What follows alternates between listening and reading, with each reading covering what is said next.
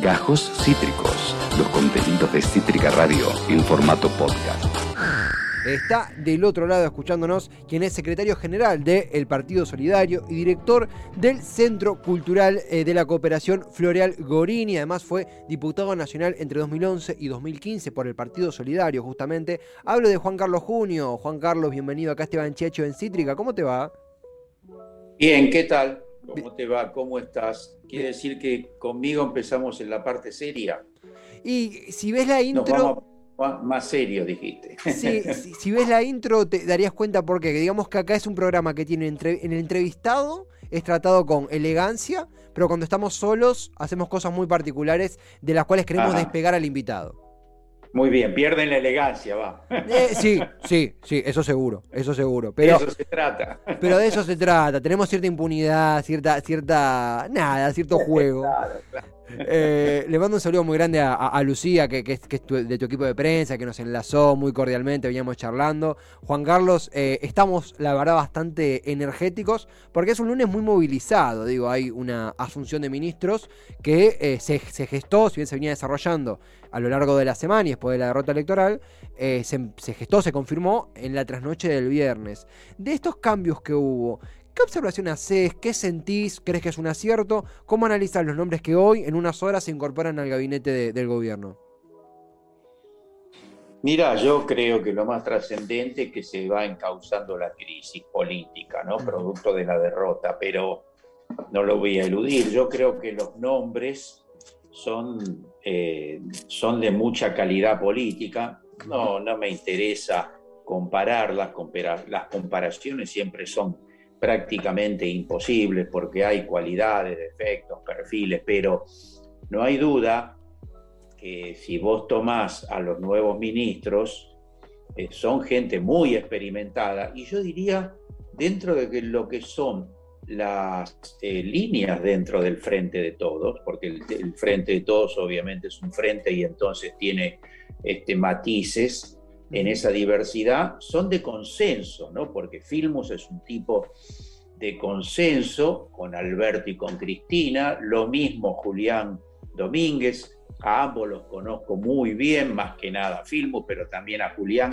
fui diputado nacional cuando él era presidente, claro. es un hombre de muy buen nivel político, un buen negociador, con convicciones firmes, fue, eh, es un político experimentado, ya fue ministro del ramo, fue viceministro de Defensa, en fin. La trayectoria de Filmus este, en la gestión también es muy importante, ni que hablar Aníbal Fernández, que obviamente es un gran político, polémico por supuesto, y con una experiencia de gestión muy importante. Jimmy, eh, eh, como ministro nuevo, pero en, en, el Ministerio de Educación fue viceministro, fue secretario de Educación, secretario de Asuntos Universitarios, también el ramo tiene muchísima experiencia de gestión. Eh, ah, bueno, y por supuesto falta el gobernador, que creo que eso, Mansur, el tucumano, es una gran señal política hacia los gobernadores, precisamente. No olvidar que este es un país que se discute mucho si es más federal o menos federal el, el, el, el tema del porteñismo, pero de hecho la Liga de Gobernadores es una creación de, de la época del presidente Roca, fines del siglo pasado, y se ha mantenido durante un siglo ese uh -huh. fenómeno, ¿no? Así que creo que ahí, bueno, algo parecido ocurre con los intendentes de la provincia claro. de Buenos Aires, ¿no? Que hay claro. Una señal clara de incorporarlos más a la gestión. Uh -huh. y, y, Juan Carlos... Así que desde ese punto de vista, francamente, uh -huh. soy optimista, ¿no? Creo que dimos un paso adelante. Vos mencionabas que durante tu, tu, tu etapa en el, en el, Congreso, en, en, en, la Cámara de Diputados, eh, Julián Domínguez, Aníbal Fernández, eh, bueno, Juan Mansur era, era, no era ministro de Salud todavía, era ministro de Salud de, de la Nación. Sí, no fue diputado, era ministro. No, ministro de sí. Salud, claro, claro. Julián eh, eh, Domínguez, presidente de la Cámara de Diputados, Aníbal Fernández estuvo en diferentes ministerios. un repaso ¿no? de estos nombres que, que se incorporan. mismo también el caso de Daniel Firmus, que también compitió diferentes, diferentes veces en la ciudad de Buenos por la ciudad de Buenos Aires. En ese sentido. Mi introducción fue diputado y fue senador. En ese sentido. y muchas otras cosas. No, claro, pero son, eran personas muy importantes en el segundo mandato de Cristina, eh, en simultáneo a tu etapa en, la, en, dicha Cámara. Eh, ¿Qué crees que le pueden aportar? Si bien describiste muy bien sus, sus, trayectorias y nos ayuda ¿viste, a poner en tema y a, ir concientizando sobre quiénes ingresan hoy, eh, ¿qué crees que le pueden aportar al gobierno de Alberto Fernández? Digo, ¿en qué, en qué caso donde quizá el gobierno flaqueó un poquito o no ha mostrado su máxima performance? ¿Qué pueden aportar estos, de los que vos quieras nombrar, estos nombres que hoy se incorporan y que tienen un peso en su área bastante, bastante interesante? Sí, mira, yo te reitero, creo que lo principal es gente con experiencia en la gestión, porque cuando eh, manejas un gobierno tenés, por un lado, lo central que es el rumbo político, que lo marca el presidente de la nación. En la Argentina lo marca el presidente y la vicepresidenta de la nación, el rumbo político.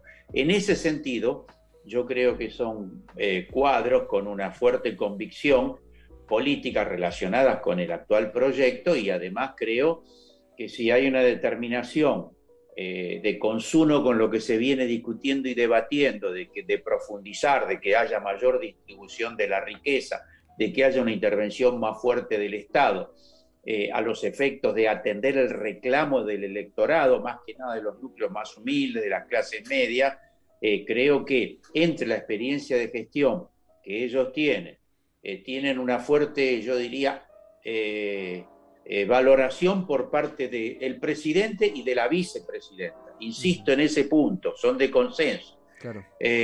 y después creo que si hay que ir avanzando en, una, eh, en la profundización del rumbo, porque advierto, acá no hay una, un cuestionamiento en los debates al rumbo. En todo caso, hay un cuestionamiento a la profundidad del rumbo, mm. ¿no? Del proyecto político. Porque yo creo que el modelo, el tema de los dos modelos lo comparto, pero el modelo es el modelo económico. Yo creo que, en cambio, lo que hay son dos proyectos políticos, ¿no? Entre la derecha y el gobierno democrático y popular, que es más abarcativo que solo el proyecto económico, aunque este es lo esencial. Vos sabés que hablabas esto de lo económico, te, un, chascarrillo de, diciembre de 2019, a partir de eso, que es un, chiste lo que voy a decir, profundizar, ¿verdad? Pero uno de, las, de, los chistes, de las jodas que hacíamos con, amigos que veíamos en internet, era una imagen, por ejemplo, no sé, de un, un pibe en una joda, en una previa, con un vodka barato, Chau Macri, hola Cristina, y aparecía, no sé, con, una, con un vodka importado. Eso es un chiste, obviamente, pero era un chiste que circulaba entre nosotros porque era bueno, ahora viene, vuelven a pensar en nosotros. Hubo una pandemia que dio vuelta absolutamente todo, eh, eso no lo podemos ignorar, sumado a la eh, propia pandemia macrista. Eh, al mismo tiempo, hay un descontento que diferentes analistas de lo social ubicaron puramente en lo económico y que se expresó en las elecciones, entre otros factores, en las elecciones primarias de eh, este domingo pasado, no el otro. En ese sentido, ¿dónde crees que está quizás los puntos a atender o las preocupaciones sociales más fuertes en lo económico? Y respecto al rumbo, ¿cuánto sentís que, qué sentís que debe apresurar el gobierno o mm, centrarse más el gobierno para atender esas necesidades en lo socioeconómico? Muy bien, primera cuestión, efectivamente coincido que lo central es lo económico. Segundo, creo que eh, hubo una cantidad menor, eh, eh, coincido con todos, de, votantes y eso está ligado a cierto descontento e indiferencia o reproche y también a la pandemia, ¿no? No es solamente eso. Después la falta de competencia al interior del frente de todos, que los demás lo tuvieron. Por lo tanto, creo que hay varias causas. Ahora, eh, vos planteás cuál es el punto principal que podría habérsele reprochado al gobierno en el tema económico-social. Y yo eh, opino, sí, efectivamente, que dentro de la enorme complejidad que es lo económico y, social, hay un punto nodal en el que el gobierno tuvo una política que fue insuficiente, que es en el tema precios, mm.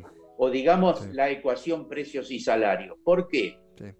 Porque eh, la ciudadanía eh, no, no, está todo el tiempo pendiente del tema del pago al Fondo Monetario Internacional o de algunas otras grandes políticas, incluso que son trascendentes en términos culturales, pero va todos los días, todos vamos a comprar el pan, la leche, la verdura, los zapatos, la camisa, los artículos de higiene, de limpieza, y muy particularmente es un país con 20 millones de pobres, heredamos este, el 37% de pobreza del gobierno de Macri, con una gran inflación también, con el 54,5%. Entonces, ese, ese tema de los precios se sufre todos los días, erosiona, eh, erosiona la vida y erosiona el humor y te convoca al reproche. Por lo tanto, creo que ahí hay un punto central con los formadores, eh, con los formadores de precios, ¿sabes? Porque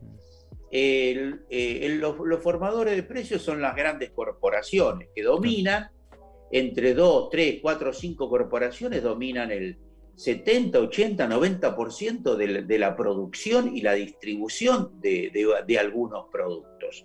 Entonces creo que de lo que se trata es que el Estado, en defensa de los consumidores, que son los ciudadanos, tenga una actitud más firme, más determinante eh, frente a, los, eh, a las grandes formadores de precios, frente a sus abusos, frente a su afán de, sostener a viento y marea, contra viento y marea su tasa de ganancia, inclusive potenciarla a pesar de la pandemia. En fin, mm. creo que ahí hay un punto central de lo que toda la vida se dijo que es la puja distributiva, porque en definitiva se trata de eso. Y la otra cosa son los salarios, que bueno, eh, en el próximo presupuesto, pero igual todavía faltan tres meses para el actual año, en el próximo presupuesto se dice, se está escrito que tienen que crecer cinco puntos por encima de la inflación. Así que creo que este, ese sería el rumbo adecuado, ir este, mejorando los ingresos reales del sector asalariado. ¿no? Juan Carlos, muy claro. Eh, Juan Carlos Junio, quien está del, del otro lado, es eh, secretario general del Partido Solidario, es director del Centro Cultural de la Cooperación Florial Gorini, eh, fue diputado entre 2011 y 2015 comenzando a cerrar, eh, aquí hemos tenido la oportunidad de, conversar con muchas cooperativas de, lo alimenticio en especial, la verdad que hicimos mucho énfasis, que proponen una producción, una distribución y, una postura de precios completamente alternativa. Acá sostenemos que el cooperativismo, amén de un factor logístico, es una filosofía. Y a, y a veces como que lo debatimos con la democracia, que otra filosofía que compartimos, que es que a la democracia no solamente hay que, hay que eh, militarla, sostenerla, sino también ayornarla constantemente, sobre todo cuando aparecen personajes que la cuestionan y que la ponen en riesgo, en Argentina y en todo el continente. En ese sentido, sé que es una pregunta por ahí medio amplia, pero desde el lado que vos quieras contestar, ¿qué crees que el cooperativismo y todas las movidas cooperativas pueden aportarle a la democracia y qué sentís que pueden aportarle, por qué no, a la propia filosofía del gobierno?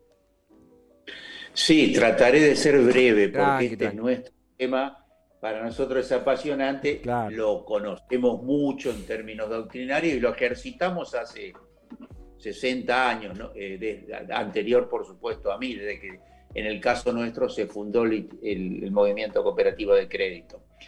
Nosotros tenemos una gran convicción y creemos haberlo demostrado en la práctica que el cooperativismo tiene que crecer en su rol, como vos dijiste, no solo en la distribución del sistema alimentario, sino en todos los órdenes. En la Argentina ya hay una gran tradición de cooperativismo, no solo de crédito, que es el caso nuestro, de consumo, muchísimo en todo lo que tiene que ver con servicios públicos, el agua, las cooperativas eléctricas, las cooperativas de pavimentación, en fin.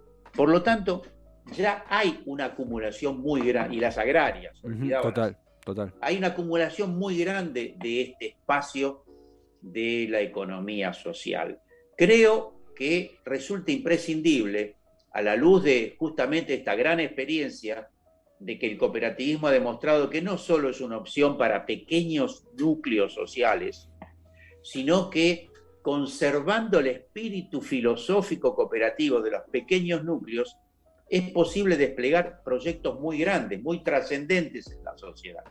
Bueno, el caso del Credicop eh, es uno. Nosotros tenemos un millón de asociados, millones de usuarios y sin embargo sigue siendo auténticamente cooperativo. Y no somos nosotros el único caso, en, otras ramas también, más allá de los matices culturales, ideológicos. Por lo tanto, nosotros estamos convencidos que el gobierno popular democrático tiene que darle más espacio aún en la gestión de la cosa económica, de la cosa social, a las cooperativas de las diversas ramas y complementarse con el sector privado y con el sector público en una nueva dimensión de la gestión, donde haya mucha presencia de lo público eh, y más presencia cooperativa y que en todo caso coexistamos con el sector privado. ¿no? Mm. Pero creo que eso nos llevaría a un modelo de mayor democratización de la economía y también de mayor de, participación social en la cosa pública, porque el cooperativismo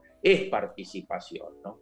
Totalmente, Juan Carlos. muy claro y muy eh, motivador, debo decir. Eh, arrancar arrancar Tengo una gran convicción con el tema. Sí, sí, sí, No, pero realmente es una filosofía que aquí intentamos en militar y, en estas entrevistas queda, queda, queda en la piel. Juan Carlos, gracias totales por, por, el tiempo que nos has dado. por favor, te agradezco mucho a vos, ¿eh? poderme comunicar con vos y con tu audiencia. Un placer, el placer es nuestro. Fuerte abrazo y muy buen lunes. Chao, chao, hasta pronto. hasta pronto a Juan Carlos Junio. Acabas de escuchar Gajos Cítricos. Encontrá los contenidos de Cítrica Radio en formato podcast en Spotify, YouTube o en nuestra página web.